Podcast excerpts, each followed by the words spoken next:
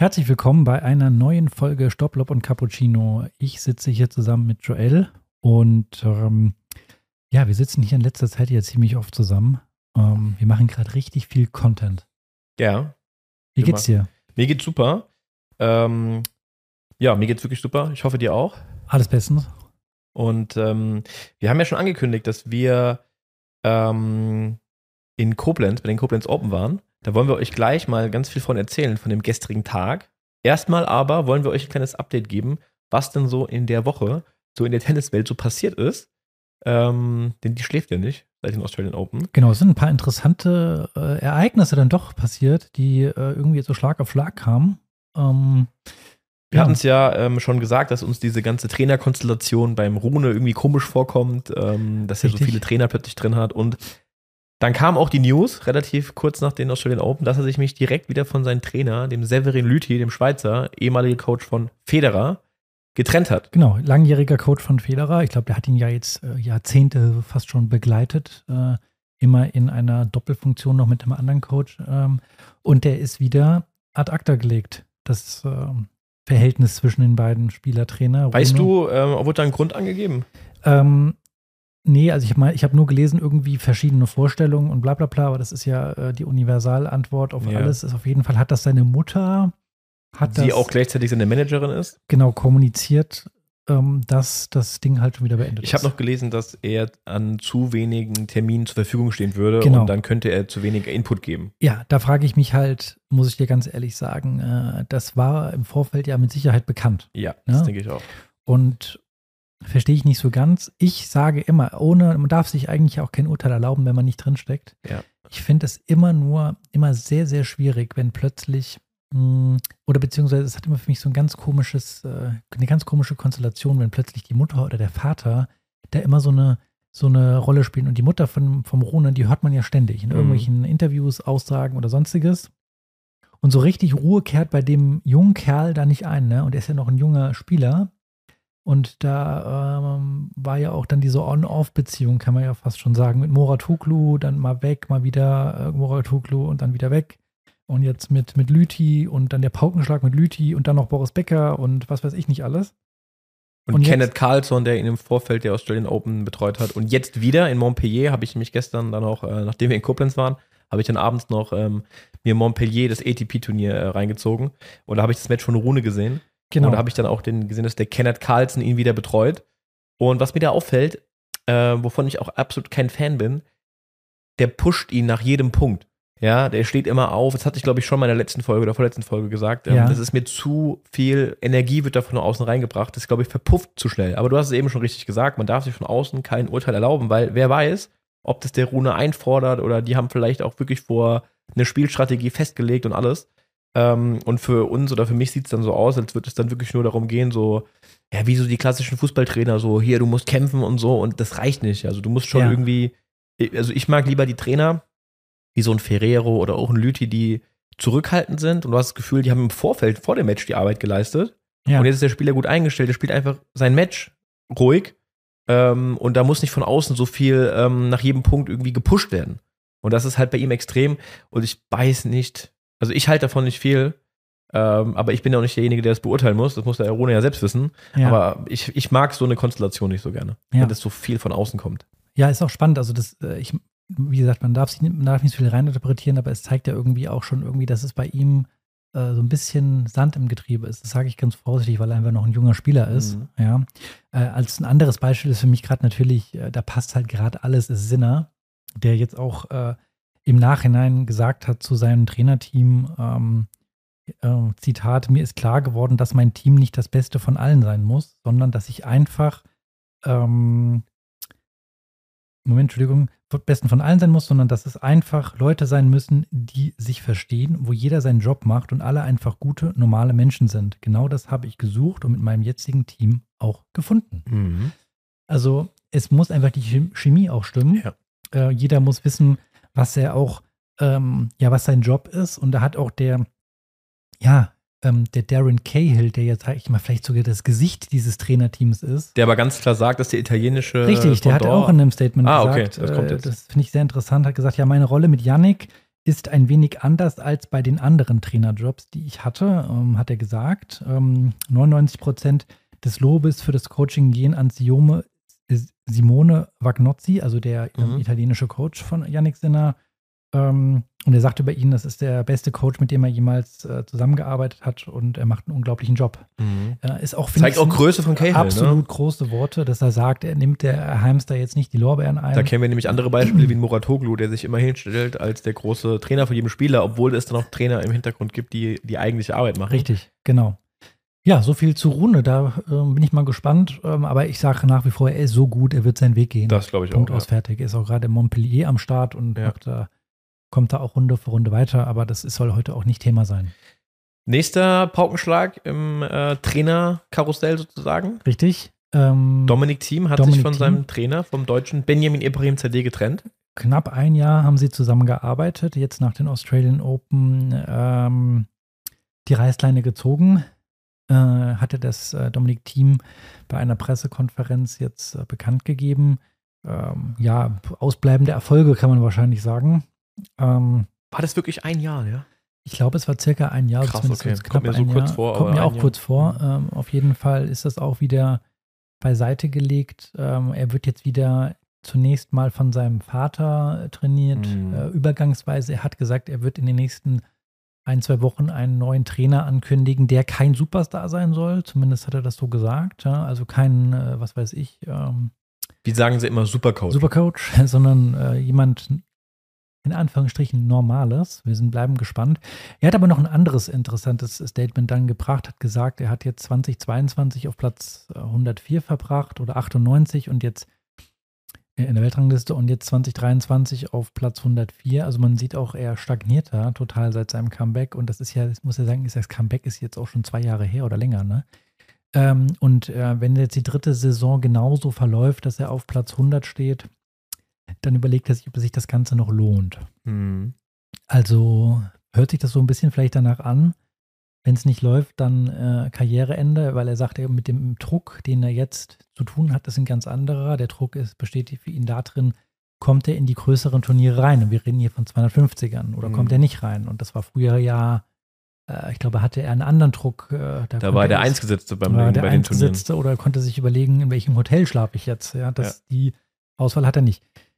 Ja, ähm, ich bin immer da auch etwas verwundert über seine Planung weil er gesagt hat, er möchte jetzt erstmal den ganzen Februar ähm, nicht spielen, sondern trainieren und dann im März wieder einsteigen bei Challengern. Ich finde, und auch da wieder alles mit unter Vorsicht genießen, weil man darf sich von außen kein Urteil erlauben. Das sagen wir immer zum Schutz fast schon. Nee, aber äh, dass er einfach immer diese langen Trainingsblöcke einbaut. Ich habe das Gefühl, der Typ muss einfach mal spielen. Der muss Matches spielen und nicht immer diese langen Trainingssessions. Der trainiert jetzt seit den Australian Open rausgeflogen ist den ganzen Februar noch durch und steigt im März wieder ein. Der will doch Punkte sammeln. Mhm. Das ist für mich zu lange. Was, was, trainiert ihr denn? Mhm. Also, wie fit willst du noch sein? Mhm. Wie, ja, was, wie, das liegt ja für mich jetzt nicht an Trainingsrückstand. Also, was will er denn verbessern? Der muss, für mich muss er Matches spielen. Ich glaube, das ist, ich sehe es so von außen. Irgendwie ist es die falsche Strategie, da gerade seine Karriereplanung. Ich verstehe es nicht. Ich mhm. verstehe es wirklich nicht. Ja, weil es hat ihn ja damals ausgezeichnet ähm, in seiner Anfangszeit von seiner Karriere, dass er also deutlich mehr Matches hatte als alle anderen Spieler und alle sich gesagt haben, ey, der ist völlig überspielt, der spielt viel zu viel. Ja. Und jetzt macht das andere extrem. Ja, also, also Selbstbewusstsein tanken, über Siege holen. Ja, ja. und nicht über, ähm, ich bin auf dem Trainingsplatz der Weltmeister. Aber gut, vielleicht äh, belehrt er uns auch eines Besseren dann im März äh, mit Challengers erstmal und muss man natürlich sagen, ich verstehe ihn irgendwo, dass er sagt, er gibt sich mit diesem Ranking nicht zufrieden. Äh, auf der anderen Seite, ne, andere Spieler, die unbedingt in die Top 100 wollen, die würden sich wahrscheinlich die, die Finger nachlecken nach ja, so einem Ranking. Aber so ist es, ja. Das ist immer genau. halt irgendwie auch Ansichtssache dann, ja. und in welcher Lage du steckst. Bleiben wir gespannt, wie es da weitergeht. Jawohl. Ähm, Was haben wir noch für News? Eigentlich nur, dass äh, Nadal jetzt zurückkehrt, jetzt doch früher als gedacht, zurück auf die Tour, jetzt in, ähm, was ist das, Abu Dhabi? Richtig, oder, ja, genau, oder, genau. Ich weiß gar nicht genau. Abu Dhabi ist es, glaube ich. In Dubai. Dubai, okay, Dubai. Äh, wird er wieder zurückkehren. Das hat mich gewundert, weil ich bin eigentlich fest davon ausgegangen, die wird erst in der Sandplatzsaison wieder zurückkehren. Äh, soweit ich weiß, hatte er aber da eine Tennis Academy auch, also einen, äh, einen zweiten einen Standort, genau. genau. Und ja. das bietet sich wahrscheinlich an, weil er jetzt auf die Südamerika-Tour losgeht. Und ich hätte ihn eher ja. auf Sand gesehen. Ähm, aber er überrascht uns und ich freue mich, dass er dann wieder zurückkommt. Genau, da war seine äh, Verletzung vielleicht doch nicht so schlimm wie befürchtet. Das heißt, er kommt zurück und ähm, Ja, ich glaube, er macht sich einfach, der Sommer wird sein letzter Sommer sein. Äh, French Open als Highlight und dann noch Paris, Olympische Olympia. Spiele. Genau.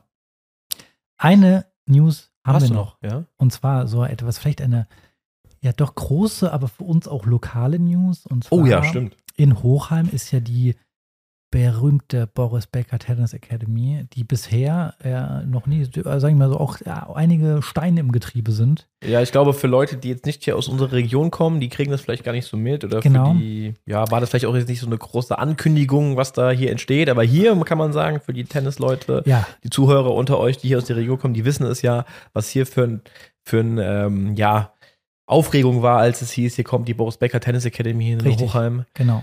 Äh, ja. ja. News sind, ähm, die hatten eine, wie sie es ja auch betitelt hat, da war ein Zeitungsartikel drin äh, in der lokalen Zeitung hier bei uns im Rhein-Main-Gebiet. Ähm, naja, sie hatten vor, ja, vor anderthalb Jahren eine Partnerschaft mit der Waske University, ja, mit der ähm, Tennis Academy von Alexander Waske, ähm, der aufgrund von äh, keine Spielstätte diese Partnerschaft eingegangen ist. Ähm, ich glaube, in seiner Spielstätte oder seine, sein Trainingsort, da hat er den Vertrag nicht verlängert bekommen, so wie ich es verstanden habe. Er war in Offenbach äh, beim Hessischen Tennisverband. Äh, genau. Da hatte ich ja auch mal eine Zeit lang bei ihm trainiert, 2011, 12. Und die haben sozusagen Eigenbedarf angemeldet und ähm, dann ist er jetzt dann, ähm, ich glaube vor 18 Monaten, also anderthalb Jahren, ist er dann diese Partnerschaft mit der Boris Becker Tennis Academy eingegangen und äh, diese hat oder ist beendet äh, jetzt gerade in der letzten Woche irgendwie. Also haben sie sich auch da getrennt. Ähm, ja, man munkelt auch durchaus, äh, ja, dass da in dem Zeitungsartikel finanzielle Schwierigkeiten äh, seitens der Becker Academy sind. Ähm, und dass äh, ja, Verträge nicht unterschrieben wurden oder wie auch immer. Auf jeden Fall, im Endeffekt, sage ich mal so, ist diese Becker Academy weit, weit, weit ihren Erwartungen zurückgeblieben, muss man mal ganz ehrlich sagen. Ähm, wir haben jetzt wieder kein Trainerteam. Das heißt für mich, wenn jetzt Trainer weggehen, ja, ein ganzes Trainerteam, die fangen ja wieder bei Null an. Weil die Spieler, die warten ja da nicht. Ist ja nicht so, dass die dann in ihren Zimmern sitzen und sich denken, oh ja, ich warte jetzt mal, bis der neue Coach kommt, sondern die fangen ja immer wieder bei Null an. Ja, ja, klar, die Spieler, das ist klar, dass ja. die mit den Trainern mitgehen werden, Genau. das ist ja ganz logisch. Und ähm, so wie die Academy angekündigt wurde, dass sie, ähm, ja, dass man hier die Profispieler hinholen will und alles. Also ich glaube, da sind die weit, weit von entfernt und ich glaube, ähm, ich meine, Boris Becker ist da nicht involviert, der gibt nur seinen Namen her, aber ein, eine schlechtere Academy, um seinen Namen herzugeben, hätte er, glaube ich, nicht finden können. Also Ja. es passt irgendwie in das Bild von Boris Becker, ähm, dass er immer wieder es schafft, da seinen Namen für komische Sachen herzugeben. Äh, weil wenn man sich die anderen Academies anguckt, Nadal Academy und so weiter, da hat man das Gefühl, das läuft alles sehr seriös ab und da wird Tennis gespielt und trainiert und Ja. in der Becker Academy, das ist irgendwie alles äh, nicht das, was es mal oder Auf das ähm, wir gewartet das, haben oder was angekündigt wurde. was angekündigt wurde. Aber gut, bleiben wir auch mal da gespannt, äh, wie es da weitergeht. Das waren unsere News. Ja. Und jetzt wollen wir darüber reden, ähm, über die Koblenz Open, das Herren Challenger in Rheinland-Pfalz in Koblenz. Wir wurden ja freundlicherweise, äh, und nochmal der ganz große Dank gehen raus an äh, Pino und seine liebe Frau Michaela, die uns äh, eingeladen haben, dass wir uns mal einen Tag bei den Koblenz Open aufhalten durften. Ja, auch an, äh, von meiner Seite nochmal vielen, vielen Dank. Es war ein richtig cooler Tag. Hat Richtig, sehr, sehr genau. gelohnt. Hatten da eine äh, extravagante Loge direkt am Court und konnten da einfach mal zugucken und haben auch mal in Anführungsstrichen etwas hinter die Kulissen blicken können. Und ähm, ja, wie war denn dein Eindruck von den Koblenz Open, von dem Tag, von dem Turnier? Wie war das, äh, wie hast du das äh, wahrgenommen, wie das aufgebaut wurde Mhm. und wie auch immer? Erzähl mal, wie, was waren deine Eindrücke? Ja, also ich muss sagen, ich war erstmal ein bisschen überrascht und muss ich das so vorstellen, dass es einfach eine große Halle, in der wahrscheinlich Basketball, Handball, alles Mögliche gespielt wird. Ähm, so eine Multifunktionshalle würde ich es mal nennen. Ähm, und in diese Halle, muss man sich dann vorstellen, wurden einfach dann zwei Hardcourts reingelegt, die dann so ein bisschen ja, abgesperrt waren voneinander oder abgetrennt waren und dann Tribünen drumherum und ähm, vorne ein Essenstand und ein kleines Bistro Mhm. und das war's, ja. Dann äh, wird da ein Turnier gespielt. Und ich finde das aber cool. Also ich brauche da jetzt nicht irgendwie, wenn man, wenn man im Fernsehen Tennis guckt und sieht dann, keine Ahnung, das Turnier von Monte Carlo und das ist alles irgendwie so edel und keine Ahnung, sieht so vornehm aus. Ähm, das ist cooler, so Tennis zu gucken, finde ich, weil Mhm. du kannst dich da frei bewegen, du Ja. kannst dich einfach mal oben, du kannst einfach über diese, oben, wie soll man sagen, wie so ein ähm, Ja, diese Oberringe laufen. Oberringe laufen und kannst, Genau. hast, guckst über beide Plätze, du kannst eigentlich beide Matches gleichzeitig gucken. Ja. Also es ist sehr angenehm zu gucken, finde ich, sehr unkompliziert. Mhm. Ähm, und ich kann eigentlich vor allem jungen Spielern einfach nur raten, die hier aus der Nähe kommen, geht da hin. Ja, holt euch ein Tagesticket, 30 Euro, fahrt da hin. Für Kinder wahrscheinlich noch günstiger. Ja, und bei Wahrscheinlich, ja, geguckt. gibt es ja noch Kindertickets. Zieht euch die Matches rein. Ja, ja. Ähm, ihr seid hautnah dran, das fand ja, ich man halt ist auch so. sehr, sehr nah dran, genau. Ja. Und was ich auch witzig fand, weil ich habe ja auch schon mal ein paar äh, oder die Australian Open so aus nächster Nähe miterlebt, dass ich da auch hinter die, hinter die Kulissen blicken konnte. Und da ist es ja so, die Spieler ähm, halten sich da ja nur in den Katakomben auf oder auch in Paris bei den French Open. Du siehst ja keine Spieler über die Anlage laufen. Die sind da alles in Katakomben und kriegst du nicht mit.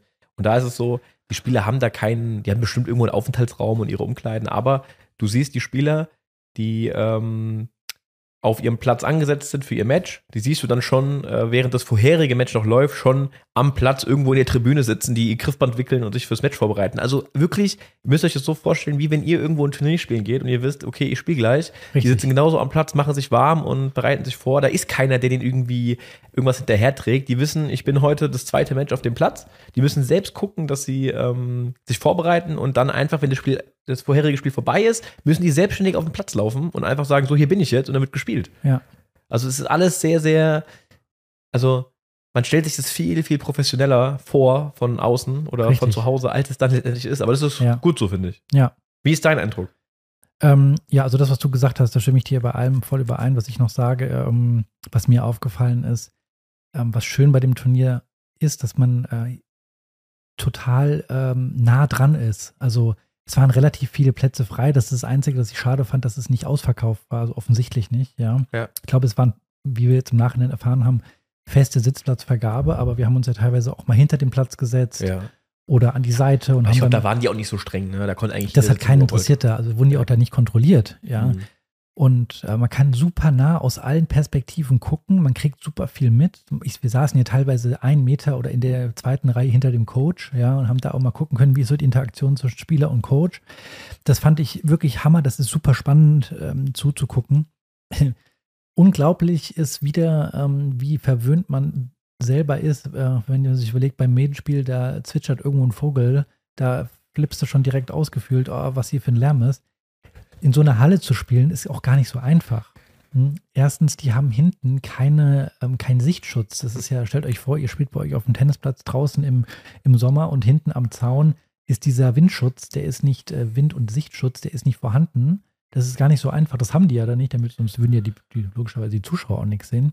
Dann laufen da ständig um den Platz Leute rum. Ist unglaublich laut. es ist Wir laut haben da uns ja normal unterhalten. Wir saßen direkt am Platz, wir haben ganz normal geredet, weil es Genau. so laut ist in der Halle. so laut, dann ähm, hast du oben, wenn du den Ball nach oben wirfst beim Aufschlag, du hast da keine Decke, äh, natürlich ist da auch eine Decke, aber keine Decke, so wie du sie aus einer Halle vielleicht kennst, sondern das war, da siehst du äh, Lampen und Rohre und was weiß ich, Scheinwerfer und alles, Scheinwerfer ja. und alles drum und dran. Also da musst du dich erstmal dran gewöhnen, da zu spielen. Und du kannst ja keinen richtig hohen Lob spielen. Also Lob schon, aber du kannst nicht wie, gut, das geht in keiner Halle logischerweise, dass du einen Ball irgendwie großartig rettest und hochschießt und Ja. sowas, aber die fand die Decke sehr, sehr tief. Ja, das kann ich jetzt nicht, das habe ich gar nicht drauf geachtet, aber da gebe ich auf jeden Fall recht, das ist auch eine Umstellung. Ja. Ja, ähm, ja das fand ich auf jeden Fall ähm, beeindruckend auch zu sehen, wie mit selbst, welcher Selbstverständlichkeit die Spieler das gemacht haben. Weil das ist nämlich etwas, was man immer vergisst, weil zum Profi sein gehört eben nicht nur das Spielerische dazu, was du letztendlich für Leistung auf den Platz bringst, sondern das Drumherum, ja. Ja. Ähm, einmal das, was du gerade gesagt hast, diese ganzen Störfaktoren, damit muss man sich halt abfinden. Du kann, wenn du dich darüber ärgerst, dann hast du nichts da verloren, ja. Und mir wird das sehr schwer fallen, glaube ich. Mhm. Und ich glaube, jedem von uns, der das nicht äh, gewohnt ist, der wird da erstmal denken, Alter, ich kann hier nicht spielen, das ist ja komplett ungewohnt, ne? Ja. Ey, man lässt sich wahrscheinlich super leicht ablenken. Genau. Ähm, und dann haben wir ja ähm, einen Doppelspieler, den Ryan Peniston vom Platz kommen sehen. Das ist, glaube ich, ein Engländer. Ja, Ähm, und dann haben wir noch, der hat verloren gehabt, knapp. Und dann haben wir noch überlegt, so, ey, guck mal, was macht der jetzt? Der ist aus dem Turnier raus. Das ist jetzt heute Donnerstag. Ähm, der ist jetzt irgendwo in Koblenz. genau. Ja, Ja. der muss jetzt, der geht jetzt vom Platz, der geht duschen und dann muss er wahrscheinlich organisieren, okay, wo ist mein nächstes Turnier? Wie komme ich da jetzt hin? Der muss eine Reise organisieren und lungert dann vielleicht noch mal ein, zwei Tage in Koblenz ab, bis dann sein Flug oder Zug oder was weiß ich was kommt, fliegt zum nächsten Turnier ja. und ist dann da wieder. Also die müssen, die sind ja auch auf sich alleine gestellt. Und das ist so hart. Das ist wirklich so hart, weil die reden ja jetzt hier nicht von, der ist in Paris und kriegt das Hotel ges ja, gestellt, sondern halt, der ist in äh, Koblenz. Anfang Februar. In, der, in der, irgendeiner Halle. Genau, ja. richtig. Das ist schon echt ein hartes Leben, das darf man nicht vergessen. Ja.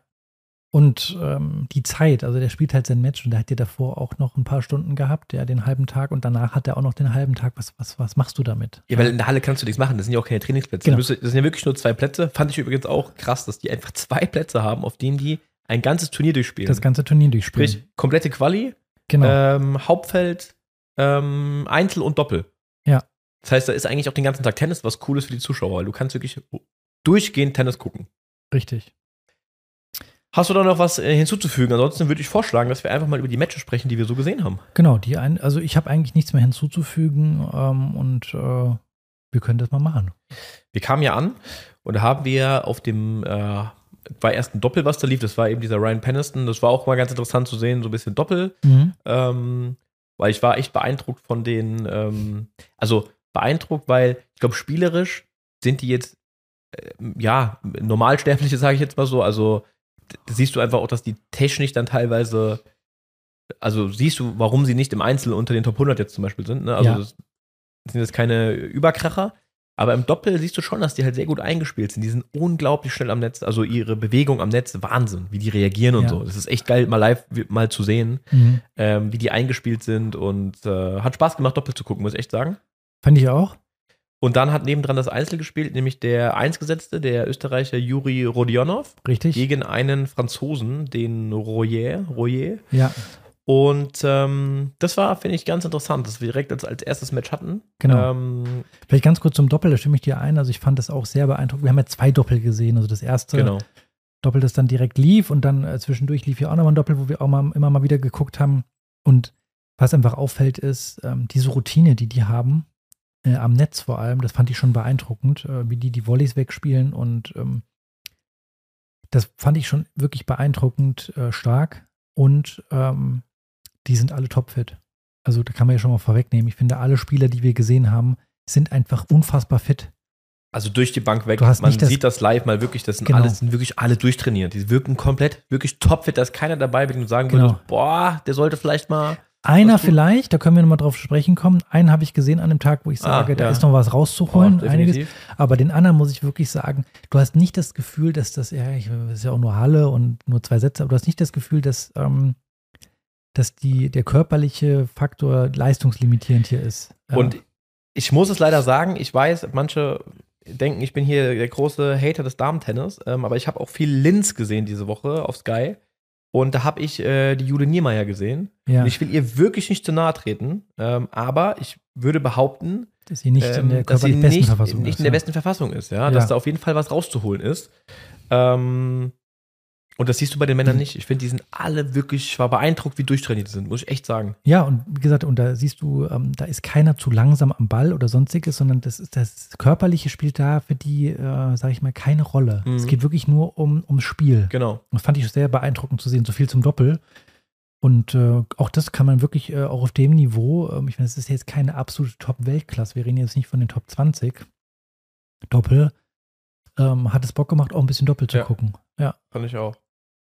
Dann gehen wir zu dem Einzelspiel. Genau, Rodionov gegen den Franzosen. Royer. Äh, Royer ähm, da kann ich wirklich mal vorwegnehmen, Rodionov, der äh, Einzelgesetze bei dem Turnier.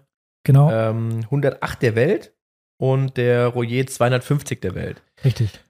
Und ich muss sagen, ich fand, es war ein sehr, sehr interessantes Spiel. Äh, vielleicht mal das Ergebnis ging aus 7-6-6-1 für Rodionov. Und ähm, vielleicht mal so aus meiner Sicht, was ich ja so interessant war, fand, war einfach, ähm, es war im ersten Satz wirklich bis zum Tiebreak komplett auf Augenhöhe. Ja? Also die haben beide wirklich super stark gespielt, haben sich da nichts geschenkt. Es war ein richtig hohes Niveau, fand ich. War erstmal so, boah, krass, krasses Niveau. Ähm, und dann im Tiebreak bei, boah, ich weiß gar nicht mehr, bei, bei vier, vier beide, glaube ich, vier beide. hat der Rouillet einen super rausgespielten Punkt und verschlägt den ganz einfachen Volley. Also wirklich, das Feld war offen, er spielt ihn ins Netz. Ja. Und das war der Knackpunkt. Danach war er weg. Hat alle drei Punkte im Tiebreak verloren, also mit dem ja. äh, verschlagenen Volley. Es war ein super langer Ballwechsel. Ich glaube, es war der längste Ballwechsel dieser, dieses Matches. Ja. Und läuft ans Netz, also spielt den den Rodionov an die Wand hinten sozusagen und verlegt diesen leichten Volley, hat auch in seiner Reaktion gemerkt, ähm, wie kann ich das verlegen? Und verliert die nächsten zwei Punkte auch, 7-4 und dann ganz platt 6-1. Das und war das wirklich, ging ja für 20 Minuten, glaube ich. Der war gebrochen. Ja. Der Hat auf war- angefangen, plötzlich mit dem Schiri zu diskutieren und hat plötzlich gemeckert. Dann hast du gemerkt, das ist der Unterschied bei den beiden. genau. Der Rodionov ist das ganze Match, schafft er es, emotional und spielerisch auf einem Level zu bleiben. Ja. ja. Und der andere hat einfach dann diese Schwankung drin und die kosten ihm das Match. Die haben das Match gekostet. Deswegen ist der eine 108 der Welt und der andere 250. Ja. Würde ich jetzt einfach mal so sagen, auch wenn ich jetzt nur ein Match von beiden gesehen Ja, habe. und deswegen gewinnt er das auch am Ende des Tages Ja. nicht, ja, weil er sich davon halt irgendwie unterkriegen lässt. Und das ist ja dann nochmal, wenn man wieder zurückgeht auf die Australian Open, ja, wo wir ja gerade von dieser mentalen Stärke von einigen Spielern gesprochen haben, wie Medvedev, wie Sinner und so, ja. Was glaubst du, wie viele, da waren ja auch viele Punkte dabei, wo man sich so selber denkt, oh scheiße, ich habe den Satz jetzt verloren, fuck. Bestes Beispiel Zverev, der auch Genau. solche Dinger liegen lässt und wir sagen, Ja. das haben sie jetzt schon ein paar Mal gesagt hier, der direkt sich rumdreht Genau. und macht einfach weiter. Und das hat der, das hat dieser, der Royer gestern nicht geschafft. Ja. Punkt aus fertig. Ja.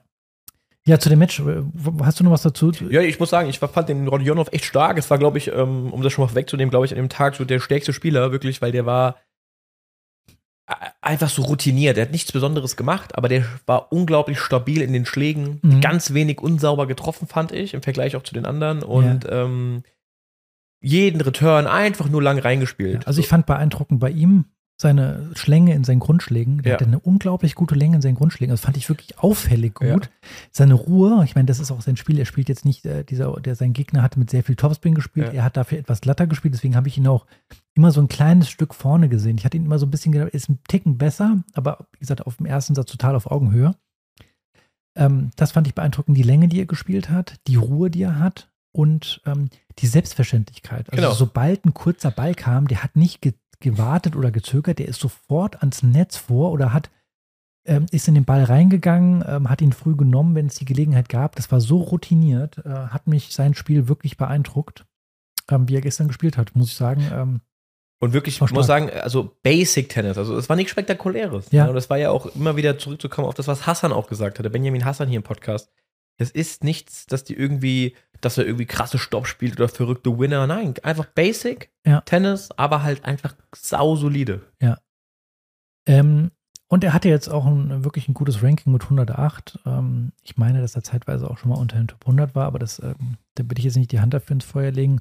Und du siehst halt schon, dass das ein, ähm, wir haben ja auch noch andere Spieler gesehen, die deutlich weiter hinten da platziert sind, ähm, dass da schon ein Unterschied zu sehen ist. Ne? Auf jeden also, Fall. Also ich beispielsweise kann mir auch mal andere Spieler nennen, da sehe ich schon einen deutlichen Unterschied. Und der Roy Jonov hatte nicht das Gefühl, dass der jetzt komplett am Limit ist. Ja, ja, auf Ja. jeden Fall.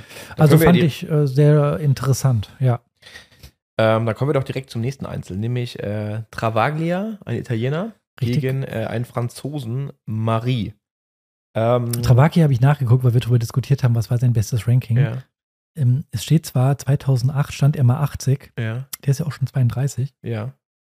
aber irgendwie in seiner Ranking-History, die ich gesehen habe, ist das ein bisschen anders angezeigt. Das habe ich jetzt nicht so ganz gepeilt. Okay. Er ist ein Spieler, der die letzten zehn Jahre immer äh, zwischen 130 und 180 stand, so ungefähr. Okay, sein aktuelles Ranking ist auf jeden Fall 201 und Marie steht 220. Genau. Die sind ja auf dem Platz und haben sich eingespielt und wir wussten erstmal gar nicht, wer wer ist, ehrlicherweise. Und haben erstmal so gedacht, so, okay, der eine spielt irgendwie sich so ein bisschen bocklos ein und die Technik sieht irgendwie komisch aus. Ja. Mal gucken, was der gleich macht. Da ging das Match los. Das war übrigens der Travaglia. Ja, Und er hat das innerhalb von 48 Minuten 6-1, 6-1 gewonnen. Und Ja. ich war, also ich fand sein Spiel richtig geil. ja. Das war einfach so einer, ganz unscheinbar gespielt, komplettes Schlitzohr, ekelhafter Gegner, so ein Schachspieler einfach, ja. Ja. Immer im richtigen Moment den Ball schnell gemacht, hat einen super Zug in der Vorhand gehabt. Ja. Ähm, also ich fand den echt gut. Also sehe ich, haben wir schon während des Matches drüber gesprochen, dass er mich total überrascht hat. Und ich fand sein Spiel auch richtig geil, weil er dann, ähm, er konnte unglaublich beschleunigen. Äh, auf sowohl Vorhand als auch Rückhand. Äh, so eine schnörkellose Technik. Ja. Und äh, der, der andere, der war einfach äh, chancenlos, muss man wirklich sagen. Also ich, ich sehe auch keinen Tag, an dem man ihn schlagen kann, Nee, gefühlt. nee. Wer weiß, vielleicht äh, hat er auch einen scheiß Tag gehabt oder so. Ich meine, der andere steht nicht umsonst auch äh, 250 und wie auch immer, waren beide schon über 30 Jahre alt, ja, aber ähm, Ja, der Unterschied für mich war einfach, dass man beim Tra Travaglia gesehen hat, der hat was Besonderes. ja, der einfach, konnte ja. ihm Nadelstiche setzen, das Ja. konnte der andere überhaupt Andere nicht, aber Der andere einfach ein harter Arbeiter, Basic Tennis, gute Vor- und Rückhand, aber nichts Besonderes. nichts Besonderes, ja, und hat ihn wirklich, äh, bin ich mal gespannt, wie weit der bei dem Turnier jetzt kommt. Ja, ich denke mal, Travaglia ist, also gibt schon einen Grund, warum er jetzt nie in den 100 Ja, war. er Du merkst schon, dass der halt limitierter ist, wenn der gegen einen kommt, der einfach, ich glaube, da gibt es eine gewisse Grenze. Mhm. Wenn er gegen einen kommt, der über dieser Grenze ist, dann hat er keine Chance. Ja. Weil er einfach, glaube ich, dann von seiner Technik her einfach zu limitiert ist Ja. und dann einfach weggemacht wird. Aber ich glaube, gerade auf dieser Challenger-Ebene ist es, glaube ich, ein richtig ekelhafter Gegner für alle. Ja, und hat ja auch gezeigt, äh, beeindruckender Sieg, muss ich sagen. Ja. Ähm, dann habe ich noch ein bisschen, oder wir beide haben es gesehen, Kolar gegen Lamazin. Kolar ein, ähm, ein Tscheche Tschechisch. und äh, Lamazin ein Franzose. Richtig. Kolar steht 180 in der Welt und Lamazin 295. Oder muss man auch sagen, gleiches, gleicher Fall eigentlich so. Ähm, nichts Besonderes gemacht beide. Ne? Also keine besonders auffällig gute Technik, also wirklich basic, aber einfach topfit, harte Arbeiter, spielen in Stiefel runter, Ja. ähm, wenig Schwankungen und der Kolar hat es dann 6-3, 7-6 gewonnen, aber das war für mich der Kolar so ein gutes Beispiel von einem einfach so ein zäher, harter Arbeiter und damit kommst du einfach viel weiter als mit Talent. Das ist ja nur die eine, der eine äh, Stück Kuchen ist Talent sozusagen, ein Ministück und äh, und die harte Arbeit ist ein anderes, ein anderer Baustein und äh, du musst von allem was haben. Ja, von dem Match habe ich gar nicht so viel gesehen, wenn ich ehrlich bin. Ich hatte Ja. da auf dem anderen Platz mehr geguckt. Ähm, aber ähm, die Ballwechsel, die ich gesehen habe, fand ich schon, dass da auch ein sehr hohes Niveau war. Und im Vergleich zu dem Match, was wir vorher gesehen hatten, äh, der Italiener Travaglia gegen den Franzosen, äh, war das auch deutlich schneller. Deutlich intensiver auch. Ja, Und, äh, aber wie gesagt, nichts Besonderes, ne? genau. Ja. Ähm, und ich glaube, das ist aber das Harte für diese Nachwuchsspieler, ja, weil du kommst dann in so ein Turnier rein als 18er, 18-Jähriger, 19-Jähriger und dann spielst du gegen solche Brocken. Die schenken dir halt nichts. Genau, die schenken, die machen das halt drei, vier Stunden, spielen jeden Stiefel so runter. Die werden Genau. nicht müde Ja. oder schenken dir irgendwas. Die wollen gewinnen, die fahren dahin, Ja. die wissen, was sie können, die sp- spulen das an dem Tag auf jeden Fall ab, dieses Programm. Ja. Die, da kriegst du nicht das irgendwie so locker geschenkt, weil der plötzlich durchdreht. Das passiert nicht. Ja, du hast es da auch richtig gesagt, äh, als wir uns da gesprochen haben, hast du gemeint, so das gleiche Feld nächste Woche könnte derjenige gewinnen, der in der vorigen Woche erste Runde raus ist. Das ist so eng Genau, beieinander. jedes Match ist 50-50 ja, eigentlich. es ist wirklich ja. eng beieinander alles. Ja. Und da musst, und wenn du dich da durchsetzen willst, wenn du aus dieser Challenger, Haifischbecken Challenger Ja. rauskommen willst, du musst einfach deutlich besser sein als die. Du musst dich von denen einfach abheben. Genau. Sonst kommst du da nicht raus. Das ist einfach so eng alles Das ist wirklich so ein unglaublich hohes Niveau. Mhm. Wenn du da nicht schneller aufschlägst oder besser aufschlägst und einfach, einfach dominanter bist, dann wirst du da aufgefressen Mhm. in dieser Challenger-Welt. Ja, es ist so eine eigene Welt irgendwie. Ja. ja. Ja, dann haben wir ähm, aus äh, deutscher Sicht dann das erste Match gesehen mit deutscher Beteiligung. Ähm, Nachwuchsspieler, ein deutscher Nachwuchsspieler. Max Rehberg gegen einen Spanier, Jordi. Äh, Jorda Sanchez? Genau, Jorda Sanchez. Kannte ich nicht, habe ich noch nie vorher Habe ich gehört. noch nie vorher gehört, habe ihn auch noch nie vorher spielen gesehen, ist mir nie aufgefallen. Sein aktuelles Ranking ist 332 und vom Rehberg 553. Genau, ich glaube, der, äh, der Spanier ist äh, Ende 20, ich meine 29 Jahre alt oder 30 inzwischen schon. Ähm, Ja, 29. Genau, und äh, Also, und Rehberg ist ein 2003er Jahrgang. genau, also äh, 20 oder Genau. 21 hat das Match gewonnen, Ja. der äh, deutsche Rehberg. Das haben wir ja komplett gesehen, das Match. Äh, hatte ich am Anfang gedacht, dass der Spanier das tatsächlich ganz, was heißt in Anführungsstrichen, aber dass er das einfach runterspielt. So ein 6-4, 6-3. Hat er ja Break vorgehabt, im ersten Satz 4-2 geführt. Mhm. Und ähm, ja, Rehberg hat das äh, 7-6 äh, und dann 6-4 6-4. gewonnen. Meinung zu dem Match? Ja, also ich kenne ja den Rehberg aus der Jugend ganz gut, ähm, weil ich ja damals den Mika Lipp betreut habe und die beiden waren so die großen Konkurrenten in der Jugend. Ne? Meistens hatte der Rehberg so ein bisschen die Nase vorn, war immer die Eins in Deutschland. Und ähm, der hat sich schon damals in der Jugend immer ausgezeichnet, dass er was Besonderes hat einfach. Ne? Das hat er auch Ja. in dem Match ja wieder gezeigt. Also der schafft es manchmal einfach, ähm, Bälle zu spielen. Einfach dieses gewisse Extra hat er schon, muss man sagen. Ja, Tiebreak im ersten Satz liegt er 6-4 hinten, meine ich. genau, hat Satzbälle gegen sich. Satzbälle gegen sich und äh, brettert dann bei Aufschlag äh, von dem Spanier einfach einen Return-Cross rein, äh, aus dem Nichts gefühlt. Genau. Ja, also unglaublich. Ja. Ja, das hat er schon, das hat er da auch wieder gezeigt. Ja. Ähm, aber ich muss einfach sagen, das habe ich ja auch gestern schon gesagt, wenn man sich mal überlegt, ja, also einfach jetzt erstmal, Rehbeck ist nicht fit, finde ich. Also der ist komplett auf den Zahnfleisch gegangen. Du hast der hat einen knallroten Kopf gehabt. Den hat es komplett angestrengt, dieses Match. Ja, das war der das, was ich sage, der einzige Spieler, wo ich auch das Gefühl hatte, dass er nicht so 100% austrainiert ist. Genau. Ja, Vielleicht ist er noch jung, aber er hatte das Gefühl, so von der Statur her, da ist noch ein bisschen Potenzial nach oben.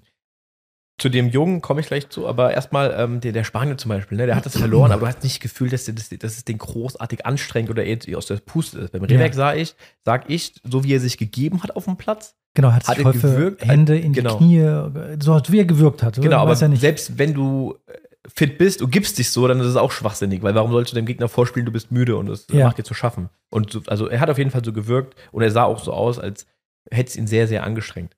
Und jetzt zu dem Thema, er ist noch jung. Ähm, das ist wieder etwas. Dein Lieblingsthema, ja. Ja, was ich einfach wieder kritisiere wenn man sich überlegt, was in diese Spiele in der Jugend reingeflossen ist an Förderung und an Geld und alles drum und dran und was da für ein Tamtam -Tam gemacht wurde um die. Ähm, wenn man das vergleicht mit dem Fußball, nimm mal eine, äh, die Top äh, 11 aus einem Jahrgang im Fußball in Deutschland, die dann halt durch ihre, was weiß ich, äh, in den Vereinen Trainings, Training durchlaufen und alles Mögliche. Die sind, wenn die 19, 20, 21 sind, das sind absolute Maschinen. Die sind körperlich top fit. Weil wenn ja. du irgendwann mit 15, 16, 17 körperlich nicht mitziehst, sei es, dass du schlecht trainierst oder einfach körperlich nicht dazu Lage bist, du wirst sofort aussortiert. Mhm. Ja? Und alle, die dann am Ende durchgekommen sind, die sind absolute Maschinen. Ja. Hochleistungssportler einfach. Und das ist das, was beim DTB aus der jahrelangen Förderung rauskommt. Einer, der nicht fit ist. Mhm. Das ist für mich, also geht nicht einfach. Das ist für mich unerklärlich, wie das passieren kann. Ja. Deswegen fand ich es umso beeindruckender, äh, wie du sagst, er hat was Besonderes, er hat es gewonnen zu seinem Spiel. Ich habe ihn bisher nicht häufig spielen gesehen. Ich bin ja nicht, äh, wie, ich bin ja dann, äh, wenn du. Aber du hast ja auch viele Matches gesehen. Ich erinnere dich an das Finale Deutsche Meisterschaft. Ja, genau. Äh, Und der hat, das, der hat was Besonderes, weil er, ich finde, er ist ein unglaublich krass guter Konterspieler. Extrem schlauer Spieler. Ja, der hat, äh, der steht eigentlich immer in der richtigen Ecke, ja. kann ähm, super stark kontern und äh, dann aber auch umschalten in die, in die Offensive und hat damit seinen Gegner, der nur Basic gespielt hat, muss man auch mal sagen. Also der Spanier war für mich, ähm, da ist, ich will es mir nicht zu nahe treten, wahrscheinlich hört er das sowieso nicht hier, aber da ist nichts mehr rauszuholen bei dem. Jetzt, also der, ich hat, denke, der weiß das auch. Der, der ist 29, das, der, der steht genau. immer in dieses Ranking. Ja. Der ist nicht mehr drin. Der kann es nicht besser. Hat, der kann es nicht besser. Der, ist, der hat nichts äh, Besonderes, äh, wo man sagt, das ist eine besonders krasse Vorhand, einen richtig guten Aufschlag. Alles richtig gut auf einem Basic-Niveau. Ja. Für diese Spielklasse muss man ja immer ja. sagen. Ja. Ähm, und äh, der Rebeck hat einfach das Besondere, er kann sehr gut kontern, er hat ein sehr gutes Auge ähm, und kann dann auch, aber wenn er gekontert hat, in die Offensive umschalten, hat dann die Punkte gewonnen. Deswegen, das hat mich schon überrascht, weil ich am Anfang gedacht habe, oh, der wird jetzt hier überrollt, der, der wirkt überhaupt nicht äh, ja fit irgendwie, ja. habe ich so gedacht, was ist denn hier los, ja. ja? Und dann hat er das Ding gedreht. Äh, ja, ich glaube auch mit dem Spiel, äh, hatten wir auch schon drüber gesprochen, kannst du ja natürlich nicht immer gewinnen. Also du musst ja wenn da jemand kommt, jetzt, ich bin mal gespannt, wenn er beispielsweise gegen Rodionov spielt oder ich glaube, er spielt jetzt Heute gegen, gegen Nakashima. Nakashima. Bin ich mal gespannt, wie dann das, äh, wie das dann aussieht. Jemand, der einfach vielleicht etwas routinierter ist oder mehr Mittel hat als der, der Spanier. Ja, also ich kann dazu nur sagen, von seinem Talent her, ja. da, da ist der nicht untalentierter als die anderen Spieler aus anderen ja, Ländern. Ja, wir haben es ja gesagt, er ist der, von den Leuten, die da gespielt haben, ja.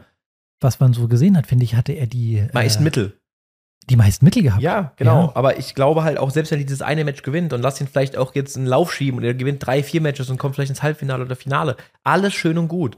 Aber du kannst dir am Ende des Tages im Profitennis nichts davon kaufen, weil nächste Woche geht's weiter. Und wenn du so viel Körner lässt bei so einem Turnier ja. und nicht fit genug bist, auch ist ja dann nicht nur das Körperliche, mhm. wenn du, wenn du, wenn du körperlich nicht fit bist, dann ist es ja auch mental unglaublich zerrend. Mhm. Ja, und dann fährst du nächste Woche irgendwo hin und äh, musst dann wieder diese Leistung bringen. Und das musst du halt nicht, musst du halt ein Jahr machen, aber auch nicht nur ein Jahr, sondern das musst du halt jedes Jahr bringen. Du brauchst ja. diese Konstanz. Und deswegen ist Tennis nicht mehr ein Sport, in dem du einfach mal, keine Ahnung, wie im Leichtathletik zu Olympia fährst, eine Top-Leistung bringst, bist Olympiasieger und das machst du in vier Jahren dann erstmal wieder. Ja. Sondern du musst jede Woche diese Leistung bringen. Wenn du da körperlich nicht in der Lage bist, dann wirst du kein Tennisprofi. Nee. Deswegen wundert es mich nicht, dass er nicht besser steht im Ranking. Es ja. ist einfach körperlich zu wenig. Ja. Stehe ich komplett dahinter. Ähm, und ich glaube, wir hatten ja auch gestern kurz über die, ähm, die uns die Turniere angeguckt, die er gespielt hat. Ähm, und da war ja auch auffällig zu sehen, dass er nur Turniere spielt in Deutschland und in den ja, angrenzenden Ländern. Nämlich noch ein, zwei hat er in Holland gespielt und in Frankreich. Und da haben wir so am Rande mitbekommen, dass er wohl ähm, nicht bereit ist zu reisen. Wir wissen natürlich nicht, ob das stimmt. Da wird auch mal viel gequatscht auf so einem Turnier. Ja. Ähm, aber es ist natürlich irgendwie schon zu sehen, dass er nicht irgendwie weite Reisen und Strecken auf sich nimmt als Tennisprofi. Und das ist dann wieder dass, weil er hat nämlich eine Wildcard bekommen fürs Hauptfeld und dann sage ich, dann, wenn es der Fall ist, dass dieser Spieler erstmal körperlich dazu nicht in der Lage ist und nicht reisen will, warum, warum fördert man den überhaupt noch? Warum gibt man diesem Spieler eine Wildcard? Mhm. Gebe ich dir recht. Ähm, klar, ist natürlich irgendwo auch jetzt ein bisschen Spekulation, aber ähm, ich denke, über die Wildcard-Vergabe können wir gleich nochmal Ja, äh, ja. sprechen. Ähm, da haben wir auch ein bisschen drüber diskutiert, auch mit anderen Leuten, die da vor Ort waren. Äh, Ich sehe es auch etwas unglücklich. Äh, aber vielleicht ist es auch, kommen wir später drauf, äh, Ja. die Qual ähm, der Ja. nicht vorhandenen Wahl. Ja. Ja. Also, wie gesagt, spielerisch bin ich vom Rehberg total überzeugt. Ja. Der hat, der hat das gewisse Extra, der hat äh, super Mittel. Ich fand ihn schon in der Jugend immer Hammer, wie er gespielt hat. Ich gucke den total gerne zu. Ja. hat auch dann, ist der bessere Spieler. Ähm, aber der härtere Arbeiter ist garantiert der Spanier gewesen. Das letzte Match, das wir dann gesehen haben auf dem Platz, war der deutsche Spieler Oskar Otte. Der auch eine Wildcard bekommen hat fürs auch, Hauptfeld. auch eine Wildcard fürs Hauptfeld bekommen hat, der jetzt ranking-technisch etwas abgerutscht ist die letzten Monate. Genau, der Äh, steht 274 aktuell. Genau, war ja auch schon äh, Top 100 Spieler und bei den Grand Slams auch vertreten, hat unglaubliche Matches schon gegen Zverev gehabt, 2-0 Satzführung, erinnere ich mich noch, French Open Ja. vor zwei, drei Jahren. Hat gespielt gegen einen ähm, Syrer. Syrer, Hasem Nav, Ja. ich hoffe, ich spreche das jetzt richtig aus, der ähm, vor ein paar Wochen, paar Wochen, Anfang Januar, das erste Turnier unter syrischer Flagge gewonnen hat. Ja, und ich habe jetzt mal nachgeguckt und es war doch richtig, er hat seinen ersten ATP-Punkt gesammelt. Weil Ja. er hat nämlich die erste Runde jetzt in Koblenz gewonnen Ja, und das äh, Challenger ist ja ATP-Ebene. richtig. Und deswegen ist er der erste Syrer, der Ja. jemals einen ATP-Punkt geholt hat, also ein ATP-Match gewonnen hat. Hat Äh, also Geschichte geschrieben. Genau. Und das Match haben wir dann auch noch gesehen. Und ähm, interessantes Match. Also, um es mal vorwegzunehmen, vom Niveau her für mich das äh, Match mit dem höchsten Niveau. Richtig. Auch wenn wir Rodionov gelobt haben, ich glaube, er war noch nicht an der äh, Ja, und der Gegner halt Limit. weggebrochen ist. Das genau, heißt, aber vom Niveau her, das, äh, mich hat der Oskar Otte, ähm, ich hatte ihn auch ein bisschen anders in Erinnerung. Äh, ich finde, der hat sehr stark auch von der Grundlinie eigentlich gespielt. ja, sehr solide. Ne? Nicht so, also mal hat man im Kopf hatte ich ihn auch, dass er so ein bisschen, jetzt, es hört, klingt so negativ, aber so Harakiri spielt, also einfach so ein bisschen ähm, Spielzerstörermäßig. so ne? Spielzerstörermäßig. Aber der hat Ja. sehr, sehr solide gespielt, Genau. ich auch. Ich fand, das war das beste Match, von, von, das wir an dem Tag gesehen haben. Äh, erster Satz ging für mich zu deutlich eigentlich an Oskar Otte, weil der ähm, Nav hatte ähm, einige Breakchancen, die er nicht genutzt hat, direkt im ersten Spiel und zwischendurch auch nochmal und hol dir mal ein paar Breakchancen gegen Oskar Otte. Ähm, muss auch sagen, Oskar Otte hat teilweise auch spielt unfassbare Volleys, ähm, auch mit einer Selbstverständlichkeit. Also ähm, erster Satz ging 6-2 an Oskar Otte und wir mussten ja leider Mitte des zweiten Satzes dann gehen. Ich glaube, bei, Und- bei 3-2 Otte sind wir, glaube ich, weg. Genau. Ähm, und wir haben es dann nur noch im Live-Ticker verfolgt äh, am Handy, als wir auf dem Weg nach Hause waren. Und äh, Oskar Otto hatte sogar 5-3 Break vor, im zweiten Satz eigener Aufschlag. Hat das dann nicht gemacht, 7-6 den Satz verloren und im zweiten, im dritten Satz dann auch 6-4. Also der, ähm, der Syrer hat das Match gewonnen noch, ja. Ähm, und der hat mir gefallen, wie er gespielt hat. Eine super schöne Technik. Haben wir direkt gesagt, seine Vorhand war wie die von, Äh, Tsitsipas. genau, super, super schöne Vorhand. Aufschlag wie sagen. Dimitrov gefühlt, Genau, Rückhand, äh, Ach, ganz schnörkellose Basic-Rückhand. genau, hat einen guten Touch gehabt, hat, finde ich, teilweise geile Stops gespielt, also ähm, muss ich mir sagen, hat mir gefallen und ähm, ja, hat äh, total stabil gespielt. Ich bin mal gespannt, äh, wo der äh, die nächsten, jetzt hat er schon wirklich einen Aufwind, also jetzt direkt Ja. Viertelfinale bei einem äh, Challenger und ähm, spielt jetzt, glaube ich, gegen den Tschechen, äh, von dem wir Gespräch, äh, vorhin gesprochen haben schon. Äh, Ich kann dir ja gerade mal ein Live-Update geben einfach. Die Ja. spielen gerade und er hat den ersten Satz gewonnen mit 6 zu 2 gegen den Cola. Genau. Ähm, also, wie gesagt, er hat äh, einen geraden Lauf und das Spiel hat mir richtig gut gefallen, muss ich sagen. Ja, du hast es gut zusammengefasst. Also ich fand das auch vom Niveau das höchste Match, einfach deshalb, weil ähm, die haben beide so eine unglaubliche Länge gehabt in ihren Schlägen. Die haben sich beide ganz wenig so, also Chancen gegeben. Bei den anderen hast du es immer mal wieder, dass einer mal kurz wird, der Ball wechselt, der andere kann angreifen. Die haben sich sehr, sehr wenig geschenkt. Ja. Ähm, mich hat es aber extrem gewundert, dass der, ähm, dass der Otto dann so nachlässt, ja. Ähm, dass er das dann nicht runterspielen kann, weil er ist eigentlich einer, der, der lange in den Top 100 war, ne? Und Ja, ganz die andere Erfahrung hat, das habe ich jetzt Genau. genau, ja. ganz andere Kaliber schon gespielt hat. Aber ich muss sagen, ich war, fand das Spiel von dem nah, nah, nah. Super zu gucken, Nav. Äh, super zu gucken und ähm, einfach weil es schön auch war, schöne Technik. Ja. Und er hat halt so wirklich so inspiriert gewirkt, weil ich glaube, der spielt so gefühlt so für sein Land und der wollte so alles geben. Der hat richtig gefeitet und war richtig heiß und motiviert. Das, das ist etwas, was man bei den anderen Spielern vielleicht manchmal so das Gefühl hat, die sind schon sehr, sehr abgeklärt, Ja. finde ich. Ja. Ja. Also, das ist einfach so, die wissen ganz genau, die machen das jetzt zum hundertsten Mal so ein Challenger spielen. Die wissen, die gehen auf den Platz, machen ihren Job einfach und gehen wieder runter. Genau. Ähm, ja, da stimme ich dir überein. Ähm, für mich das Fazit von dem Turnier war, das ist, was mir auf jeden Fall aufgefallen ist, dass ähm, man auch innerhalb dieses Turniers sieht, äh, jemand wie der Odionov im Vergleich jetzt äh, der Spanier, der Gegner vom, ähm, vom Rehberg, dass da schon spielerisch, finde ich, Unterschiede zu sehen sind. Ja, auch auf diesem Niveau, wo man einfach sagen muss, bei dir kann ich mir jetzt nicht vorstellen, dass du noch Potenzial nach oben hast. Ja. Du kannst nicht noch fitter sein. Ja. Ja. Und spielerisch habe ich das Gefühl, du bist so am Limit mit deiner Vorhand und deiner Rückhand mit deinem Spiel. Du hast einfach jetzt nicht das äh, gewisse Extra, um nochmal weiter vorzukommen. Und auch die Mentalität. Genau. Die Und kennt man bei vielen Spielern. Da unterscheiden du- die sich auch da extrem. fand ich, da waren schon bei dem Match, äh, bei dem Turnier deutliche Unterschiede zu sehen. Aber wie gesagt, ähm, ganz schwer zu beurteilen, weil du hast es vorher gesagt, das Challenger-Leben ist ein Haifischbecken. Derjenige, der letzte Woche erste Runde verloren hat, kann diese Woche das Turnier gewinnen und wie auch immer. Es ist sehr viel Tagesform oder momentane einfach Form. Wie ist man drauf? Wie viel Selbstbewusstsein hat man getankt?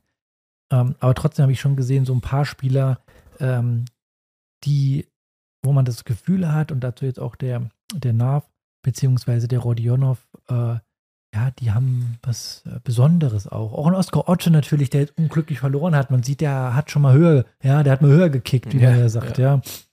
Und ich hatte es ja auch gestern schon mal so für mich zusammengefasst, das haben wir ja auch schon drüber diskutiert äh, mit noch ein paar anderen. Für mich ist dieses, jetzt dieses Challenger-Turnier oder generell die Challenger-Ebene so vergleichbar mit Fußball, zweite, dritte Liga, das ist so die Liga der harten Arbeiter. Also Mhm. siehst du jetzt kein Messi oder keine Ahnung, ein ähm, Musiala von Bayern, sondern du siehst halt wirklich einfach diese zehn harten Arbeiter, ja. die äh, solide Schläge haben und es wirklich einfach wirklich Maschinen sind so Ja. und einfach wirklich harte Arbeiter sind. Genau. Ähm, so kann man das, glaube ich, Ja. glaube ich, ganz gut zusammenfassen. Genau. Aber es ist geil zu gucken. Und Ja. ich würde jedem jungen Spieler auch empfehlen, geht dahin, guckt euch das an, weil da kann man sich richtig viel abgucken. Ja, ist ein schönes Turnier, äh, kann man wirklich nur sagen, ähm, dass wir, wir hoffen, dass das nächstes Jahr, wir gehen mal davon aus, wieder stattfindet, dann werden wir auf jeden Fall wieder vorbeischauen, weil es ist bei uns um die Ecke und man kann einfach toll gucken. Sogar Ja. wir haben heute geguckt, nach Tickets geguckt, ne? Ja, Leider aber wird es nicht, ja, wir müssen einen Podcast aufnehmen, ne? Abschließendes Thema, die Wildcard-Vergabe. Da äh, hast du ja, würdest du ein bisschen Kritik äußern, also die Wildcard haben bekommen in der Quali. Ähm, Oh, da muss ich gerade mal in die Quali gehen, damit ich das nochmal offen habe. Genau, auf jeden Fall hast du ja gesagt, du bist mit der Wildcard-Vergabe nicht ganz zufrieden. Auch wenn ich das jetzt so in Erinnerung habe, dass äh, sehr viele Deutsche eine Wildcard bekommen haben. Genau, ich kann ja mal in der Quali gerade durchgehen. Also Genau, Wildcard haben bekommen in der Quali Mika Lipp, Martin Klijan, ähm, Liam Gavrilidis und Patrick Zaray. Ja, und da habe ich schon mal eine ganz klare Meinung. Nämlich zwei Wildcards unterschreibe ich und Ja. zwei sage ich auf gar keinen Fall. mhm. Nämlich die Wildcards, die klar gehen, ist nämlich Patrick Zaray, der ist deutscher Meister geworden Ende des Jahres ja, und ähm, möchte jetzt Profi machen. Und ich finde, so einen muss man unterstützen, wenn er So sagt, ey, alles jetzt nochmal auf eine Karte, ja, ich will Gas geben, ich habe gezeigt, ich bin deutscher Meister, ich habe die Leistung gebracht ähm, und dass man so einen dann auch pusht und mit einer Wildcard, weil er noch nicht das Ranking hat, finde ich genau richtig. Ja. Ja. Äh, genauso Liam Gafril- Gavrilidis, das ist, den kenne ich auch noch aus der Jugend. Der ist ähm, allerdings, ich glaube, es ist ein zwei- 2004er Jahrgang, also ein Jahrgang jünger als in dem Bereich, in dem ich da früher so ein bisschen unterwegs war. Ähm, er spielt super, erstens top, die spielen alle top, das braucht man nicht erwähnen, ähm, aber äh, er spielt sehr, sehr viele Turniere, hat auch ein Ranking jetzt von 700 mhm. und ähm, der wirkt einfach so extrem heiß, der will, mhm. ja. Kann ich auch absolut Nachwuchsspieler, würde ich sofort eine Wildcard Ja, geben. die kennst du auch alle besser als ich, genau. Ähm, dann die nächste Wildcard, Martin Klijan. Das ist wieder so ein Fall, da sage ich, okay, er ist ähm, 34 Jahre alt, hat kein Ranking mehr, vielleicht war er lang verletzt, ich weiß es nicht. Ist ja auch, ich glaube, er Ist- war ja lange Zeit auch ein Top-100-Spieler. Genau. Ne? Ja. Ist äh, Slowake Ja. ähm, und da verstehe ich nicht, warum gibt man als deutsches Turnier einem, der über 30 ist, Mhm. äh, der nicht Deutscher ist, eine Wildcard für so ein Turnier. Da, wenn wir eh schon so wenig Turniere in Deutschland haben, da kommen wir gleich nochmal drauf zu sprechen. Ja. Wieso nutzen wir dann nicht dieses Turnier, um unseren deutschen Nachwuchs die Wildcard zu geben? Warum kriegt das ein Ü30-Spieler, der seine Karriere hinter sich hat? Ähm, und auch wenn er ein Comeback fällen will, ah ja, dann, dann, keine Ahnung, musst du halt einen anderen Weg gehen. Finde ich sehr unglücklich. Man Ja. weiß natürlich nicht die Hintergründe, was da, Genau, wie das vielleicht sind da zustande kommt. irgendwelche Verträge, irgendwelche Abmachungen, du kriegst bei dem Turnier, ich krieg bei dem Turnier, Ja. kann alles sein, das wissen wir nicht, aber ich gebe dir recht, äh, die Wildcard verstehe ich auch nicht. Ja. Und dann die letzte Wildcard an Mika Lipp, auch ein Nachwuchsspieler, 2003er Jahrgang, wie eben erwähnt, äh, selber Jahrgang wie der Rehberg.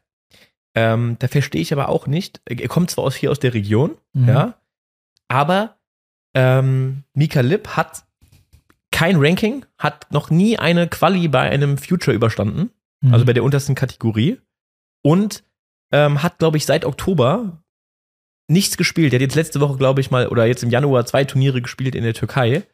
Äh, und da sage ich, irgendwann ist die Zeit, dass diese Nachwuchsspieler, also der reden jetzt auch schon von diesen 2021, ist dann auch mal vorbei, dass die mit Wildcards gefüttert werden, weil da hinten dran warten ja auch wieder ganz viele das Jahrgänge. heißt, du würdest noch eine, die, die Wildcard vergeben an jüngere 17, 16, 17, 18-Jährige. 100 Prozent. Alle die, die jetzt bei Ja. den ähm, Australian Open in der Jugend in den ersten ein, zwei Runden dabei waren, das Die waren sollen- fünf Spieler. Die müssen das kriegen. Die sind 16, 17, Ja. 18, die sollen diese Wildcards kriegen. Ja. Auch wenn die erste Runde Quali rausfliegen, weil das sind ja die, auf die man jetzt setzen muss. Ja.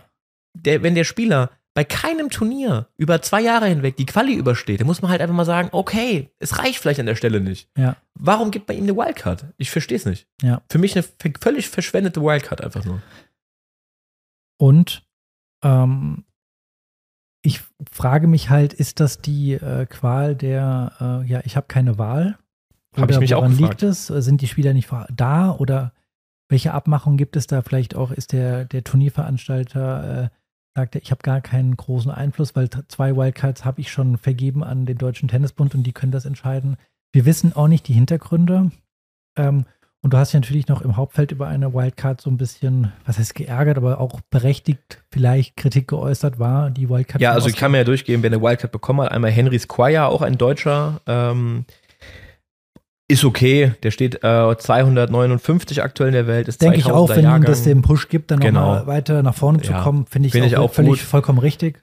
ist, ist völlig okay. Der spielt ja auch viel. Der ist, ähm, der, der hat das Gefühl, er ist Profi. Ja, Eine andere Wildcard ist Tom Gensch, auch ein 2003er Jahrgang. Finde ich auch okay, weil der hat auch, der steht mittlerweile 646. vielleicht, wenn er da weit kommt, kann Genau. er Punkte sammeln. Also hat Richtig. auch das Gefühl, der nimmt das ernst, der ist da voll drin und der Mhm. spielt viel. Ähm, und dann eben noch die zwei Wildcards, eine für Rehberg und die andere für Otte. Ja, Und da sage ich ganz klar, wir haben es ja eben schon mal angerissen, fangen wir mit Rehberg an. Also die zwei ähm, Punkte spielen da einfach mit rein. Einmal sein Zustand, mhm. ja. Also wir reden ja jetzt nicht davon, dass der irgendwie, keine Ahnung, äh, ja 50 Kilo Übergewicht hat. Nee, Ja. aber im Vergleich zu den anderen merkst du halt aber den Unterschied, ja, dass er nicht da auf dem Top-Niveau ist körperlich. Und dass man ja schon hinterfragen muss, was ist das für eine Turnierplanung von ihm? Wo geht da die Reise hin oder was wird da verfolgt? Da muss man da vielleicht erstmal das herausfinden. Ey, was machst du da? Äh, deine Turnierplanung macht überhaupt gar keinen Sinn, gefühlt, wenn man da drauf guckt. Ähm, lohnt sich das, da in dich rein zu investieren oder sollte man sagen, ey, du nimmst das gar nicht so ernst? Wir gehen lieber auf andere Leute. Mhm. Ja. Ich weiß nicht, wie du das siehst. Ähm, ja, ich sag mal, man spekuliert viel, aber ähm, es ist schon auffällig, wenn man sich seine Turnierplanung anguckt, dass man halt natürlich auch äh, dann denkt, ja, okay, was, äh, wo geht die Reise hin? Also äh, kannst du dir auch mal vorstellen, sag ich mal, das wirklich so zu sagen, ich bin, ich lebe aus dem Koffer raus, wie es beim Tennisspieler ist. Und ich spiele nicht nur in Deutschland meine Turniere und äh, in Österreich und in, äh, in Niederlande, ja, sondern ich äh, bin jetzt auch mal für acht Wochen lang in äh, Südamerika-Tour und äh, zocke da meine Spiele, weil ich glaube, du wirst auf gar keinen Fall ein Tennisprofi, äh, beziehungsweise schaffst du den Durchbruch. Irgendwann musst du ja reisen. Also ja, klar. irgendwann musst Na du ja klar. reisen. Und ähm, ja, er hat zumindest, muss man es ja einfach jetzt auch sagen, zwei Runden gewonnen. Ja, deswegen, äh, er würde uns wahrscheinlich jetzt sagen, ja, was wollt ihr eigentlich von mir? Ich habe zwei. Runden gewonnen. Ja. Ähm, trotzdem sehe ich es äh, auch wie du, dass man natürlich grundsätzlich einfach mal überlegen muss, ähm, wen fördert man da und wen fördert man am besten da nicht. Ja, ich glaube, das ist. Geschichte. Und dann ganz kurz noch zur letzten Wildcard, nämlich Oskar Otte. Hochachtung vor Oskar vor seiner Karriere. Unglaublich, ja. Super Karriere hingelegt, aber er ist halt mittlerweile halt auch. Ähm, wie alt ist er? Über Äh, 30 auf Drei- jeden Er ist Fall. 30, hat halt nicht mehr das Ranking Und denke ich mir so, äh, du hättest auch Quali spielen können, dann spielst du zwei Quali-Matches, du bist gut genug, um die locker zu überstehen und dann hast du auch ein bisschen Matchpraxis und dann gehst du ins Hauptfeld rein.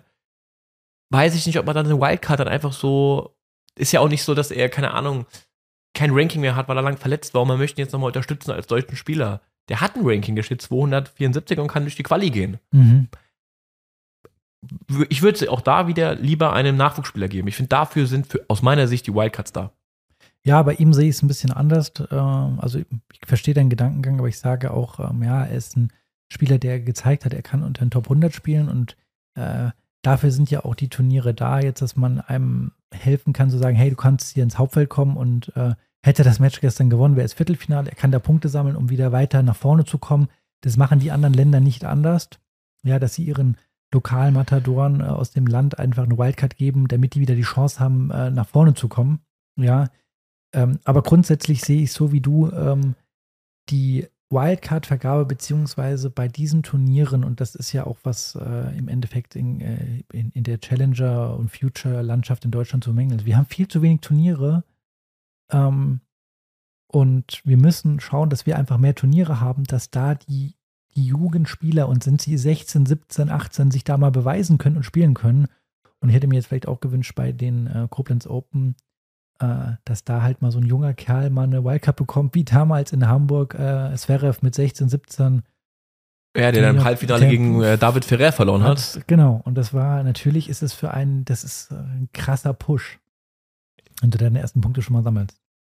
Genau, und das bringt mich jetzt zum letzten Thema, ist nämlich die Turnierlandschaft. Ja, also ich meine, erstmal, abgesehen davon, dass es für die Spieler so unglaublich wichtig ist, dass die ähm, deutschen Spieler, die Nachwuchsspieler, die Möglichkeit haben, eigentlich jede Woche, sei es ein Future oder ein Challenger, in Deutschland zu spielen, ohne weit reisen zu müssen, um einfach jede Woche dieses Niveau zu haben, was halt in anderen Ländern, Italien, geht gerne mal in den Turnierkalender rein äh, von den Challengern und Future und guckt mal in Italien, in Frankreich, in Spanien, da ist jede Woche gefühlt ein Turnier und in Deutschland haben wir wirklich nicht viele. Ja, das sind schon diese Highlights äh, eigentlich. Ja, richtig. Ähm, und abgesehen davon, für Zuschauer ist es toll. Ja, also, ja. dass man einfach hinfahren kann und kann einfach mal schönes Tennis sehen.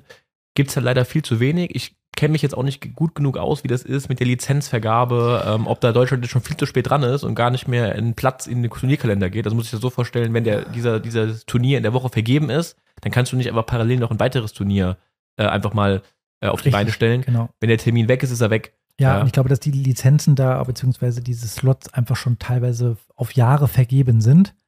Und du kannst nicht einfach mal sagen, ach ja, wir als äh, Germany äh, äh machen jetzt noch mal kurz mal 20 äh, Challenger-Turniere. Genau, warum wir diese Slots nie gesichert haben, kann ich nicht sagen, weiß ich nicht, muss ich mal informieren, aber es ist deutlich zu wenig, wenn man sich überlegt, dass wir ja eigentlich diese Voraussetzungen haben. Ne? Wir haben unglaubliche Hallen, wir haben unglaubliche Anlagen in Deutschland und ja. wie man es gesehen hat in Koblenz, du brauchst einfach eine große Halle und legst da zwei Plätze rein und kannst einen Challenger spielen. Also genau. daran wird es nicht scheitern. Ja.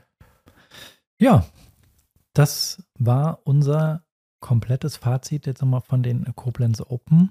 Äh, wie gesagt, wir wiederholen uns jetzt nochmal, aber an alle jungen äh, Mädels und äh, Jungs draußen, ähm, fahrt mal hin, guckt euch das an. Ihr könnt ja tolles Tennis sehen. Ähm, und man kann einfach unglaublich viel lernen, wenn man auch mal bereit ist, vielleicht auch nochmal so ein bisschen neben die Hauptkulisse zu gucken, sozusagen, hinten dran zu gucken, wie bereiten die sich vor. Also man hat ja auch viele Spieler gesehen, die da am Seitenrand beim nächsten Match zugeguckt haben, beim nächsten Gegner, so wie wir es im Endeffekt ja, ja auch machen. Also super spannend. Ja, das war's für heute. Äh, wir hören uns schon direkt wieder nächste Woche. Genau, mit einem schönen Interview mal wieder. Genau, haben einen äh, Gast aus dem Hut gezaubert, der auch bei den Koblenz Open mit am Start war. Genau. Erzählen aber jetzt nicht, wer das war. Lasst euch überraschen. Und ähm, ja, jetzt ist er so auf Profi-Ebene, äh, geht so ein bisschen der, so eine kleine äh, Hallensaison los in Rotterdam. Montpellier läuft gerade. Dann geht es im März äh, und April oder im März eigentlich nach äh, Amerika. USA, genau. Und dann auf die geliebte Sandplatzsaison. Aber Step by Step. So, wir wünschen euch allen einen schönen Macht's gut. Tag noch. Ciao.